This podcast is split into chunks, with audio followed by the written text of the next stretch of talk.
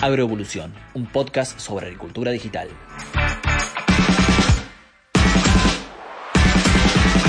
Hola, bienvenidos, ¿cómo andan? Bueno, espero que muy bien y más aún si le han dado play a este episodio, que va a ser muy especial. Yo soy Jeremías Drobot, trabajo en Fieldview y aquí comienza un capítulo nuevo de Agroevolución, el podcast que creamos para hablar de todo lo referido a la agricultura digital. Bueno, ya paso a saludar a nuestro invitado especial, como dije, de hoy, y, bueno, ¿por qué especial? Eh, porque trabajamos eh, en la misma empresa, en la misma compañía, en Filview. Y bueno, él es el flamante líder para el cono sur de, de o sea, para la Argentina. Se llama Lucho Silva. Y bueno, hasta ahora eh, él venía de Bayer, había integrado el, grupo de, de, ventas, era el líder regional de ventas. Y trabaja hace tan tan poquito como 18 años en, Bayer Monsanto, así que tiene una amplia trayectoria en todo lo que es eh, insumos del agro y conoce bien la mentalidad de los productores que, nosotros tanto evaluamos en este podcast. Eh, además, por último, es productor eh, agropecuario en el centro de la provincia de Buenos Aires, un campo bastante ganadero de Cuenca del Salado, como, como se conoce. ¿Cómo andás, Lucho? Gracias por tu tiempo y por recibirnos en este podcast. Hola Jeremías, ¿cómo andás? Bueno, gracias y qué, buena introducción hiciste. Bueno, espero obviamente poder eh, colaborar en este, en este podcast y, nada, tener una linda charla con, con vos y con todos los oyentes. Bien, bien, así es. Muchas gracias. Bueno, Lucho, siempre hacemos como una primera pregunta disparadora eh, que le hace honor al eslogan de este podcast, que es sobre agricultura digital y sobre digitalización en general, si se quiere, eh, es cómo la ves vos eh, la adopción de herramientas digitales eh, en, el, en, el, agro argentino, digamos, en los últimos tiempos. Y si se quiere, ¿qué factores crees que aceleran la adopción de herramientas digitales y qué factores, por el otro lado, crees que, la retraen o que, o que lo hacen más dificultoso? ¿Cómo, qué, evaluación haces de todo el paño de, productores que, que nos toca tratar?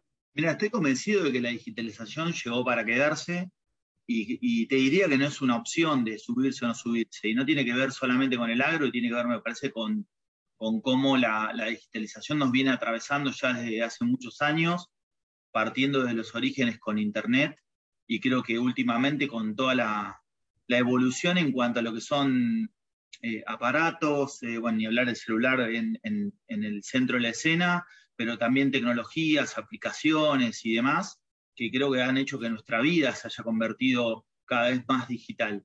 Y, el agro, me parece, en ese sentido no, no, está exento. Y no creo que lo esté, no porque se tenga que subir porque sea una moda, sino porque realmente hay beneficios por detrás que, que cuando uno los ve, los analiza, eh, son realmente positivos.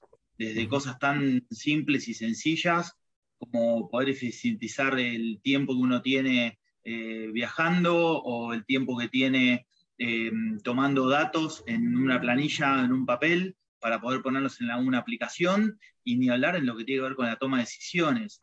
Y esos, esos ecosistemas encima que se empiezan a generar hoy cada vez más grandes y casi que no nos damos ni cuenta cómo se van interconectando, hacen que, realmente la digitalización tenga un valor eh, enorme, enorme en productividad, enorme en costos, enorme en calidad de vida, que creo que es una de las grandes cosas que, surgen después de esto.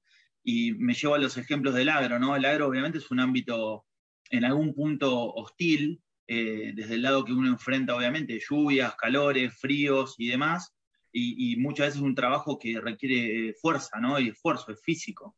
Y muchas de estas soluciones creo que nos ayudan a eso también, ¿no? A, a usar mucho más el cerebro y la cabeza, que creo que tiene una capacidad eh, en, el, humano, en el ser humano tremenda, y bueno, y, ponerla en pos de, poder producir más. Ahora vos me decís cuáles son los habilitadores o, las cosas complicadas. Bueno, obviamente que cada, esto ya llevándolo en plano global, cada país y cada, cada cultura tiene sus propias barreras, eh, que creo que se van a ir zanjando, eh, pensando por ir estrictamente en Argentina, cuestiones de infraestructura o mismo de mentalidad, eh, pero que creo que al final del día, eh, más tarde o más temprano, ese, ese, ese, camino se va a terminar unificando a nivel global. Y, mucha de la respuesta está en esto que dije hoy recién del celular. Creo que el celular es algo, eh, es un aparato democratizado en todo el planeta. Y bueno, eso es un gran reflejo de lo que es la, digitalización en todo el planeta. Bien. Lucho, y, con tu rol de, en ventas ¿no? durante tanto tiempo y, en trato con, los clientes y ver cómo piensa el cliente, digamos, ¿qué, cómo ves al productor argentino a la hora de usar tecnología, si se quiere tecnología eh, dura de maquinaria o, está más blanda como se conoce de, software? Eh, ¿qué, jugo le saca y, digamos, ¿qué, convencimiento debe tener a la hora de adoptar una tecnología? ¿Cómo se deja llevar? Lo primero que tengo para decirte es que el, productor argentino tiene una idiosincrasia de, adopción de tecnología muy fuerte. Eh, como pueden ser tecnologías por ahí de procesos o de insumos, que en Argentina el productor eh, argentino ha sido pionero. Me traigo la siembra directa, me traigo la biotecnología o distintas metodologías de trabajo en conjunto, como pueden ser eh, la forma de trabajar en los grupos CREA o, de, determinadas entidades, ahí el productor agropecuario demuestra que, es eh, muy abierto a la adopción de, nuevas herramientas y nuevas tecnologías, e incluso me parece por el contexto en el cual se maneja eh, en, el agro, que es un, mercado difícil para, el argentino, logra tener un nivel de eficiencia muy bueno, muy bueno. Entonces eso para mí es un, es un principal eh, terreno, ¿no? Un terreno fértil que, te anima a, pensar que la tecnología se va a adoptar de, mejor manera.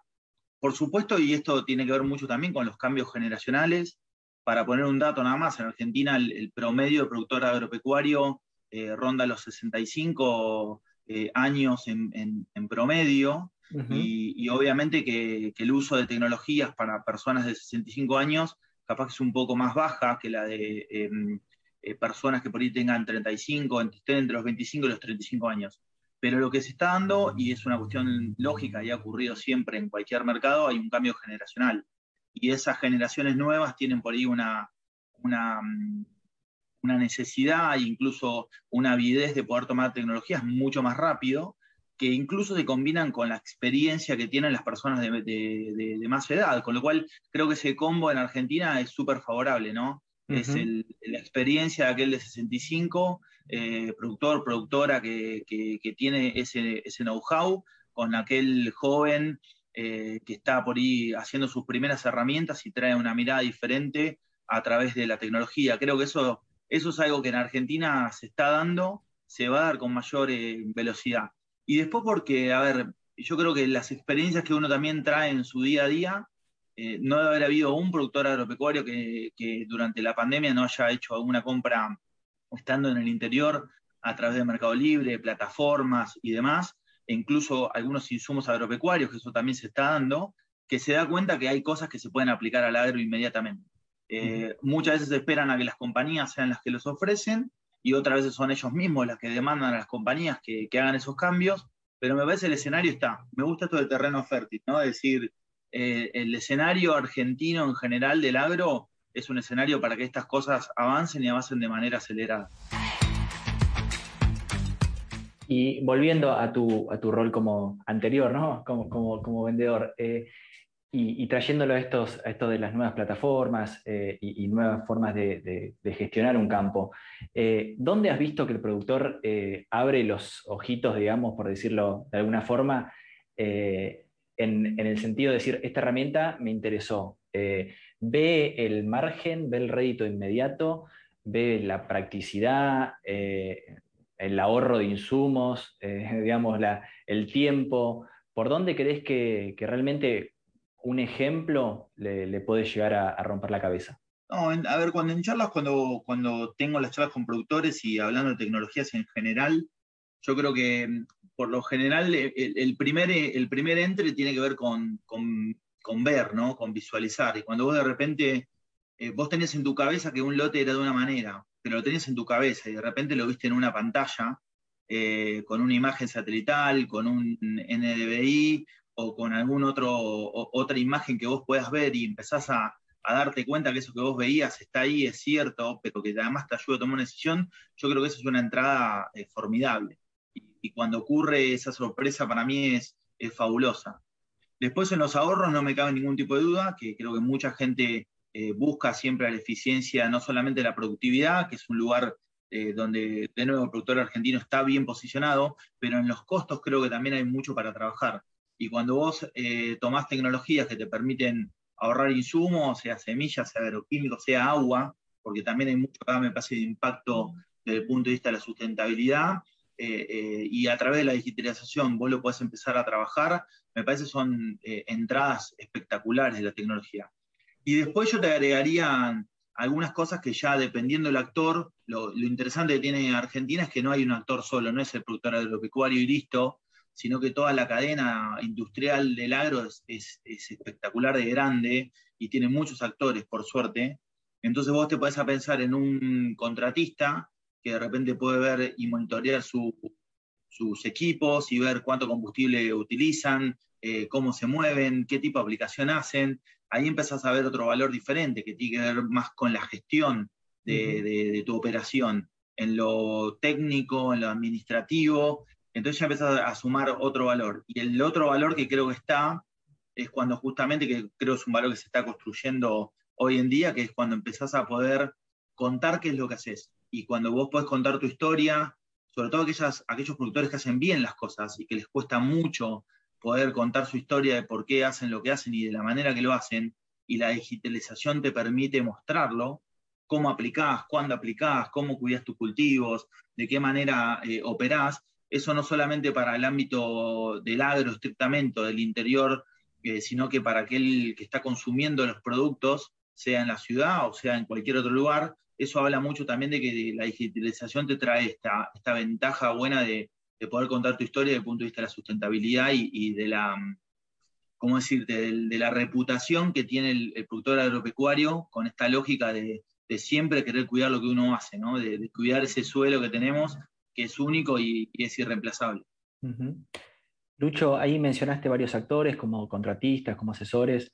Eh, nada, los diversos actores y, particulares que tiene por ahí la cadena agroindustrial argentina. Siguiendo hablando de tecnologías en generales, eh, ¿sentís que algún actor se puede sentir amenazado en su trabajo? que eh, puede llegar a, pensarlo como que su trabajo va a ser reemplazado. Esto es algo que, siempre con, todas las nuevas tecnologías se, evalúa y, me gustaría que, me comentes qué, por ahí qué dolores o qué, qué, situaciones viste y has visto, ¿no? Está buenísimo el punto. No, soy un experto en, poder contar por ahí bien la historia, pero de alguna manera esto ocurrió en, toda la historia de la humanidad, con los distintos cambios que hubo, no sé, por decir temas, desde cuando apareció una máquina a vapor, o cuando fue la revolución industrial, o, cualquier otro tipo de revolución que haya ocurrido. Y, y es, una, es un comportamiento, yo te diría, eh, normal de cualquier persona. En cualquier curva de cambio hay un momento en el cual uno siente una amenaza porque hay algo que lo está desplazando. Eh, pero para mí siempre ha sido así también, eh, todos estos cambios generan oportunidades. Y el tema es que cada uno vea ese cambio como, como una oportunidad posible, incluso para aquel que lo van a estar transformando. Para poner un ejemplo, si yo soy un maquinista eh, de, una, de una cosechadora y mañana pienso que va a salir una, cosechadora automatizada, eh, puede ser que me sienta amenazado, pero tengo una oportunidad de entender de alguna manera con esa máquina los datos que, salgan eh, de esa cosechadora, interpretar esos, esos, datos o mejorar de alguna manera la propia máquina o entender los datos para, para poder trabajar de manera distinta ese lote en particular. Creo que esto de reinventarse, ¿no? También forma parte del, cambio. Por supuesto que uno no, puede cambiar solo y necesita soporte y ayuda. ¿eh? También creo que hay una responsabilidad grande de aquellos que, traemos tecnología, que traemos innovación, en poder también ayudar a la gente a reconvertirse, en, pasar esa curva, llamémosle psicológica, de miedo a, oportunidad, pero también acompañar con, con elementos concretos, ¿no? Con entrenamientos, con, nuevas técnicas y demás. Pero creo que todos, y, el agro no es el único que se va a transformar. Eh, no cabe duda que hoy un médico no va a ser lo mismo que hacía un médico hace 70 eh, años atrás, un cirujano no va a estar en el mismo lugar que está hoy, eh, con la digitalización, cuando puede operar una máquina, o mismo me pongo a pensar en, cualquier otro tipo de rubro, un, un abogado, con que ya hay máquinas que hoy hacen contratos eh, con inteligencia artificial. Entonces, ¿cómo me reconvierto? ¿no? Y ahí di dos ejemplos nada más y debe haber un montón. ¿Cómo me reconvierto? ¿Cómo hago yo que mi, profesión sea diferente? Y lo otro que creo que también va a pasar es que muchos empleos se van a, se van a, eliminar posiblemente, pero seguramente van, se van a abaratar un montón de otras cuestiones, sobre todo lo que es el costo de vida. Y eso va a permitir que muchas personas también podamos vivir posiblemente con un salario mucho más, eh, más bajo, pero con costos mucho más bajos también. Y eso creo que va a ser algo positivo para, para todos, si es que eso ocurre, y es un poco lo que muchas teorías de este cambio están proponiendo, ¿no? Y por otro lado, eh, puede haber tecnologías que, tal vez no funcionen, quedan en el camino, eh, por ahí debido a la idiosincrasia del productor local. Eh, hoy por ahí cada vez está todo cada vez más testeado, pero seguramente si nos ponemos a recapitular hay herramientas que por ahí en su momento iban a ser un boom y, tal vez no lo terminaron siendo tanto. No sé, recuerdo el dron, por ejemplo, cuando salió. Para el agro me refiero, ¿no? ¿Cómo ves ahí eh, y te, llevo de vuelta al productor gringo eh, de, acá, eh, que, desecha o que toma una tecnología? No, a ver, por supuesto que las tecnologías tienen que tener valor. Si no hay valor, no, hay tecnología que funcione, no hay propuesta que funcione y, así ha pasado con un montón de tecnologías actuales y en el pasado también, donde aparezca algo que es superior a lo que tenías, la gente claramente cambia rápido y sobre todo si los costos son, son baratos. Pero mira, diste un ejemplo muy bueno que es el de los drones. Y capaz que el dron con la tecnología inicial podría ser un elemento que solamente funcionara para sobrevolar el campo y sacar unas fotos o hacer un video lindo para promocionar alguna actividad que uno hace. Sin embargo, hoy ya eh, la tecnología en drones viene avanzando eh, a pasos agigantados y ya tenés drones que hacen em, tomas de, los cultivos eh, que te permiten tener un nivel de precisión tan, tan bueno y tan eh, en, tan baja escala o alta escala, para decirlo bien, que vos este, podés ver o contar la cantidad de, por ejemplo, pulgones que tiene una planta. Y el pulgón es un, un bichito de, apenas este, centímetros o micrones. Eh, entonces el dron se convierte en algo diferente o mañana puede aplicar ese dron algún tipo de, de producto fitosanitario se fue reinventando de alguna forma. Claro, exactamente. Eso que para mí creo que, ocurre. A ver, eh, y, esas son las cosas que creo que terminan, que terminan pasando. Capaz que la velocidad en la conversión de las cosas hacen que algunas cuestiones sean más rápido obsoletas, porque la verdad que el nivel de evolución que tienen las tecnologías, los procesos es, es, tremendo de rápido pero yo creo que tiene que ver con eso. las cosas que, no prosperen van a tener que ver más con el valor que entreguen que con una cuestión de idiosincrasia. Eh, eh, y después, obviamente, hay nichos, como todo. No sé, me, voy a un lugar donde por ahí me gusta mucho, que es el, nicho de la música. Yo creo que hoy nadie va a comprar un, CD eh, sabiendo que puede entrar a, una plataforma de streaming y, y, poder escuchar su música cuando quiere, como quiere, con los playlists que desea. Pero sin embargo, eh, todo lo que es el mercado de, discos de pasta eh, volvió a resurgir porque hay un montón de, gente que le gusta tener el disco de pasta. Entonces, bueno, yo creo que esas, esas lógicas también se van a dar, ¿no? En tecnologías que son por ahí mucho más masivas, hablemosle, y hay otras que van a ser mucho más específicas y demás. Así que eh, yo creo que esa lógica se da de nuevo, y con esto te cierro la, la pregunta, es dependiendo del valor que, la tecnología ofrezca, ¿no? y, y eh, ese costo-beneficio es el que va a marcar el ritmo de la adopción sin dudas. Bien, no, y en esto que decías de nicho masivo, eh, también podemos traer un, paralelismo a la, producción agropecuaria, se puede haber visto con, las imágenes satelitales, ¿no? que antes bueno, eran difíciles de conseguirlas y de tratarlas. Eh, hoy todavía uno puede conseguir imágenes gratis, pero con un, metiéndote en el software de, un satélite y, tenés que saber bien de una forma artesanal cómo, cómo procesarla. Y por otro lado, existen tecnologías eh, que, te traen imágenes cada 3, 5, 7 días eh, de, tu campo eh, de una forma fácil, amigable y que son más universales, justamente. ¿Crees que, digamos, lo, fácil, lindo y universal debe ir atado por ya a lo robusto de la plataforma y a, la confianza que un productor le tiene que tener? Y aquí te, llevo al, al sentido de, el productor confía sus datos en una plataforma eh, porque, le, porque le tiene confianza y va, sabe que va a mejorar campaña tras campaña. Y, esto, ¿cómo, cómo crees que, que le llega, ¿no? No, yo creo que hay un punto grande que tiene que ver con la experiencia de uso, ¿no? Y, la experiencia de uso forma parte del valor agregado que tiene también esa, plataforma. Hay plataformas que son muy robustas, son espectaculares, pero eh, sin embargo no, son lo suficientemente amigables con, ese usuario, ¿no? Eh, incluso por ahí, y está por ahí bastante de moda el tema de los ecosistemas, ¿no? Y yo coincido con eso, porque la colaboración, no hay ningún producto que sea eh, espectacular y 100% aplicable para todas las cosas que vos tenés que hacer en tu campo. Entonces, aquella, aquella plataforma, aquella innovación o, aquella propuesta que también te ayude a conectar con cosas que por ahí otro tiene y que es más robusto, eso te sirve un montón. Incluso me pongo a pensar en esto mismo, pero saliendo de la tecnología en, la gente, ¿no? en, un productor agropecuario difícilmente haya alguien que haga todo perfecto.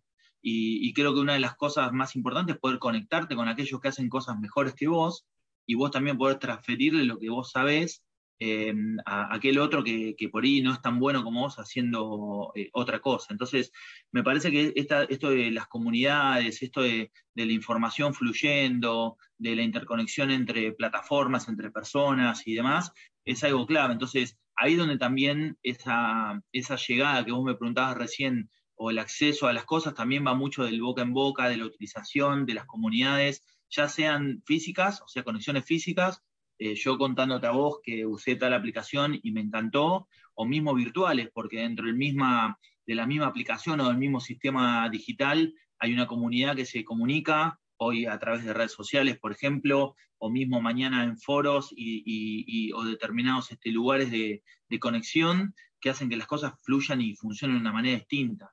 Y sobre todo pensando en una lógica también, y acá por ahí agrego otra, otro, otro debate, ¿no? Es el tema de los intermediarios, ¿no? De, hacer que las cosas funcionen más entre, entre persona a persona, ¿no? Entre, entre oferente y demandante, y, que no haya tanta, tanto ruido en el canal, ¿no? Y, que la fricción que es un concepto que en digitalización se usa mucho, a mí me, me, me encanta, eh, sea la, mínima indispensable. Donde haya más fricción, esa oferta no funciona. Eh, sea robusto o no sea robusto la oferta que te están haciendo. Si, si la fricción es mínima y, te diría es cero, aquel que logre ese, ese, ese, estándar va a ser el que va, va a estar este, seguramente en la cabeza del usuario. Lucho, te, llevo ahora una más por ahí agronómica y, de, la forma de producir en nuestro país. Eh, vos ya llevas casi dos décadas como, trabajando en el sector. Eh, ¿Crees que, cambió mucho el paradigma de, desde hace 20 años atrás eh, a hoy en día en la forma de producir? Y me refiero, por ahí antes uno se fijaba mucho en los rindes, en, romper las balanzas, como se decía, en los, los híbridos, eh, y hoy tal vez en tiempos de cambio climático o de, sustentabilidad en la mira, se miran por ahí otras cosas, una cierta estabilidad. Eh, ¿cómo, lo ves al, paradigma del productor desde hace 20 años a hoy? Mira, te voy a contar un ejemplo y una anécdota, si querés, de, mi primera experiencia como, como vendedor en, aquel momento en, Monsanto. Em, me mudo a 9 de julio, ahí en localidad dentro de la provincia de Buenos Aires. Eh, me acuerdo que fue uno de los primeros viajes que hice para, allá, desde La Plata, de, donde vivía en aquel entonces. Y yo venía en mi, en mi auto, en, la ruta 5, y, me acuerdo de los, los lotes de trigo eh, quemándose. Y era una práctica bastante habitual. De hecho, yo me acuerdo de haber pasado por esos lotes y mirarlo como, eh, incluso creo que hasta en la facultad lo de haber estudiado, como que bueno, la quema de los pastizales, que mejoraba el rebrote y, la incorporación de, nutrientes. Y yo creo que si hoy alguien eh, osa quemar un, a propósito, ¿no? Adrede, un, lote para incorporar nutrientes o, mejorar el rebrote del, pasto, no sé, creo que hasta los propios vecinos le darían algún tipo de, acción, ¿viste? Entonces, esa, anécdota para mí, que hoy la, veo a la distancia, eso pasó hace 18 años atrás, eh, marca el reflejo de lo que es la evolución ¿no? del agro en general. Y no por, por la quema en sí, sino porque las discusiones tienen otro sentido. Pasamos toda la era de, los rendimientos, sobre todo basados en, en bueno, que fue la, revolución verde, ¿no? De, híbridos simples, de los trigos este, em, que rendían de manera diferencial, eh, de la, incorporación de la biotecnología, de la siembra directa, eh, de todo el paquete de fitosanitarios, a tener hoy charlas que tienen que ver, por supuesto, con el rendimiento, pero no a expensas de cualquier cosa, porque eh, necesitamos seguir cuidando nuestros suelos, porque el suelo tiene una dinámica que, de hecho, bueno, yo soy agrónomo y en, en la afología siempre te, te hablan de toda la dinámica del suelo, pero hoy se ve aún más a detalle porque sabes que es lo que te va a dar eh, vida eh, de largo plazo, pero a la vez sabiendo de que tenés un desafío enorme como productor agropecuario, eso yo lo siento personalmente, yo tengo como una misión, ¿no? De, como productor agropecuario, de tener que alimentar a la gente y de alimentar al mundo, no solamente a los argentinos, sino a, quien lo necesite en escala global, y sabes que lo tenés que hacer cada vez mejor y cada vez más sustentable. Y el otro punto es porque hay una, hay una presión social en algún punto eh, con, algún, con alguna lógica cierta y, tiendo a pensar que en gran parte eh, con alguna lógica no tan conocida, eh, porque realmente es difícil que conozcan realmente lo que hacemos en el campo. Pero bueno, hay que entender esa demanda que nos, que nos, que, nos impone la sociedad y es, un, es una exigencia que creo que, tenemos que afrontarla como sector, porque creo que tenemos con qué hacerlo y, es parte de esa dinámica que cambió. Eh, eh, hoy el agro tiene, está en el centro de, la discusión, carbono, eh, está en el centro de la discusión con cómo hacemos las cosas, está en el centro de la discusión con los alimentos que generamos y el impacto en el medio ambiente es, es algo que le reclaman al agro, pero afortunadamente es algo que el agro tiene enormes herramientas para solucionarlo y aportar. Así que eso creo que es el gran desafío que tenemos nosotros. Todos estos 20 años, eh, yendo al punto, Jere, eh, habla de un cambio enorme en la forma de producir, en, la forma en la cual nosotros nos comunicamos con, la sociedad y por supuesto en las herramientas que tenemos para, mejorar las condiciones de, vida que, hoy tiene el planeta. Lucho, eh, te quiero ir haciendo las últimas ya. y eh, a nosotros nos escuchan muchos jóvenes también en este podcast que justamente es sobre digitalización y sobre manejo de herramientas digitales, que, siempre, eh, como vos dijiste antes, las generaciones eh, más jóvenes están muy, muy permeables ¿no? a todo esto. Además de, productores ¿no? también que nos escuchan, hay, jóvenes, hay estudiantes, y me gustaría un poco que, que me cuentes cómo ves el mercado para ellos, cómo ves el mercado laboral. Eh, ¿qué habilidades crees que, tiene que desarrollar tanto un ingeniero agrónomo como una persona que, le gusten los sistemas y quiera trabajar en el agro, eh, con tu vasta experiencia en, una empresa eh, top agropecuaria? ¿qué, ves hoy en día? ¿Qué, consejo tenés para darles? Yo creo que lo más importante en el abordaje de, los jóvenes en general es, mostrar la parte, la parte divertida del agro. ¿Y, por qué hablo de divertido? Y tengo ahí unos cuantos libros de, educación eh, que hablan un poco de esto, ¿no? Digamos, el, eh, uno cuando, cuando va a abordar a, cualquier joven está compitiendo sobre, sobre las cosas que, a ellos les gustan, ¿no? Y, uno puede hablar, bueno, el hecho de pasarla bien, el hecho de tener un propósito, el hecho de, tener un, significado cuando yo hago algo. Entonces, si mi mensaje para que te vengas al agro, ¿no? Es no, vení, que tenés que trabajar, te tenés que levantar a las 6 de la mañana y, te vas a morir de frío y de calor y, tenés que remarla. Eh, la verdad que honestamente no es un mensaje súper eh, amigable. Ahora, si, si sobre ese mensaje hablamos del propósito, que el, trabajar en el agro implica eh, alimentar al mundo, si hablamos que trabajar en el, en el agro implica colaborar con, con el impacto climático, con el cambio climático, si trabajar en el agro implica usar tecnología, implica ponerle cabeza a las cosas que no hace, eh, y por supuesto generar rendimientos y demás, creo que tiene un atractivo bastante distinto y, poder eh, apalancarte en esas cosas que tienen los, más jóvenes de ser dinámicos, de ser curiosos, de tener una idea y, propósitos para trabajar, me parece que es fundamental. Incluso desterrar esto de que no, las generaciones más chicas eh, no se comprometen, no trabajan.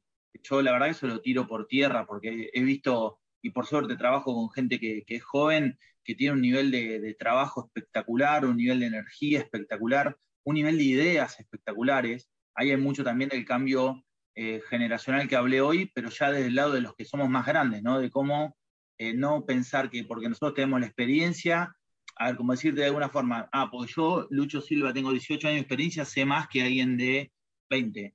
Eh, sí, seguramente sepa más de un montón de cosas, pero ese de 20 me va a poder enseñar a mí un montón de otras cosas que yo no sé, o puedo desaprender de un montón de otras cosas que tenía en mi cabeza que eran necesarias para la agricultura hace 18 años atrás y no lo son para ahora. Entonces creo que hay mucho de ese ida y vuelta, ¿no? No solamente eh, llamar a alguien para que venga a tomar un trabajo, sino eh, hacer una invitación que sea de los dos lados, ¿no? Eh, yo le ofrezco a alguien joven que venga al agro, pero también hago de alguna manera que, que, esa persona me elija, ¿no? Y que esa sea una relación de ida y vuelta y que los dos estemos contentos por haber tomado la decisión. Así que ese sería el punto un poco, ¿no? De, trabajar potenciando las cosas que tienen buenas los, los, más jóvenes, ayudar de alguna manera con la experiencia los puedan llegar a tener los más grandes, pero fundamentalmente eh, eh, pelear en esa batalla del interés, ¿no? De, las cosas que son realmente lindas que tiene el agro, el propósito, el, poder aportar a una causa fuerte, generar alimentos y ni hablar de hacerlo en un contexto que creo que es muy favorable para el uso de tecnologías. Muy bueno, muy bueno. Qué lindo mensaje. Eh, Lucho, superamos ya la media hora de charla. Hay que ir redondeando. Hay que ir redondeando esta, esta entrevista. Eh, pero no quiero dejar de hacerte esta última, que, bueno, es sobre el deporte. Eh, sabemos que, sos eh, muy fanático del rugby, que viene de familia, que tenés un, padre que es una leyenda de los Pumas. Y, bueno, sé que, esto también lo, lo, mencionás como que te sirve en el día a día y te ha servido mucho. Y me gustaría que, nos dejes este aprendizaje que has tenido practicando deporte y trabajando en una empresa agropecuaria y bueno, también en la familia, eh, ¿cómo, ves que, esto ayuda, este, cable a tierra o forma de trabajar en, equipos, eh, ayuda a, que las cosas fluyan mejor? Soy un convencido, eh, Jere, que las cosas uno no las hace sola, que, el que, destaca que logró algún logro por sí solo, se olvida de todas las personas que están detrás consciente e inconscientemente, presentes o no, eh, de manera activa a la hora de, lograr un objetivo. La verdad que en mi cabeza, y así lo, he vivido toda mi vida, el trabajo tiene, tiene, que ver con el trabajo en equipo, con hacer cosas con gente, con apalancarse en las personas que hacen eh, cosas mejores que vos y con vos aportar eh, todo lo que tenés para ofrecer y, hacerlo desde un lugar desde la humildad. Y la verdad que hay muchos, muchos valores detrás de un equipo que, son fundamentales. Eh, trabajar con, actitud positiva y por más que sea una frase hecha, eh, habla de que justamente uno sabe que va a tener en el camino piedras, que va a haber eh, sin sabores, pero que vos te podés levantar cada vez que te caes. Eso es una enseñanza de, que la recibí de mi, papá, pero también la recibo del deporte, y, el paralelismo de que, de que, el deporte, particularmente el rugby, es, es la vida misma. Eh, podés pasar la pelota y necesitas un compañero para jugar, necesitas un referee que es el que te pone las reglas, necesitas al contrario, es fundamental que esté, por eso siempre es interesante cuando trabajas en una compañía tener al competidor, porque es el que te hace mejor, porque es el que te hace eh, darle, dar un escalón más a lo que tenés que hacer. Eh, el hecho de, saber que podés ganar, pero también podés perder, pero perder no significa nada más que eso, y seguramente hay muchos aprendizajes para tomar y seguir construyendo hacia adelante. Así que me parece que el, deporte tiene mucho eso para, trabajar. Y, en ese sentido creo que mm, hay una deuda interesante para mí, en, y acá te lo conecto con el agro, ¿no? Eh, de cómo el agro argentino, en esto que hablé hoy al principio de la eficiencia y demás, eh, puede incluso dar aún más si, logra juntarse como, como una gran unidad, ¿no? Como un gran scrum, si querés, este, haciendo el, paralelismo con el rugby, eh, para, lograr los objetivos que, tiene eh, para un país que realmente necesita del agro eh, como principal actor.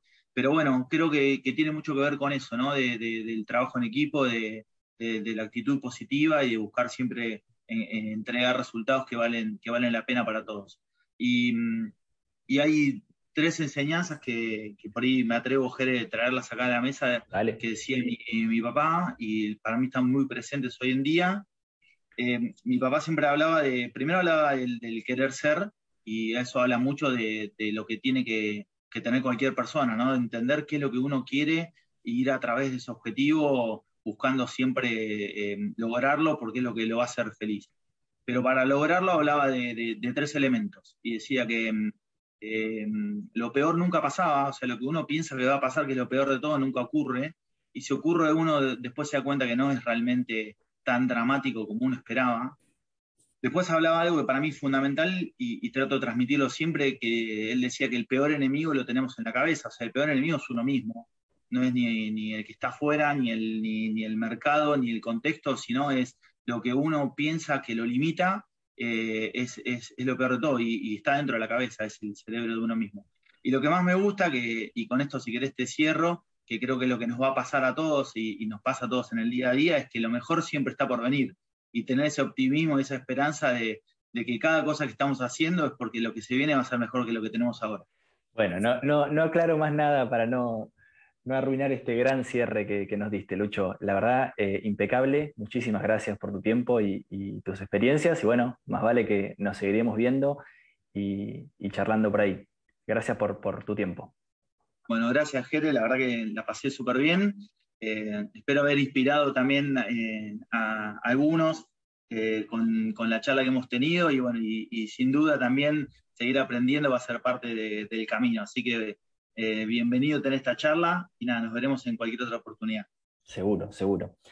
Bueno, y a todos los que nos escuchan, les agradecemos nuevamente que estén ahí. Esperamos que esta charla les haya resultado tan interesante como nosotros y les recordamos, pueden escucharnos en Spotify cuando ustedes quieran, se descargan el episodio y lo disfrutan en la camioneta, en el auto, mientras viajan, mientras recorren el campo, cuando cocinan, eh, estén donde estén y haciendo lo que sea. Esto fue Agroevolución, un podcast sobre agricultura digital. Hasta la próxima. Esto fue Agroevolución, un podcast sobre agricultura digital.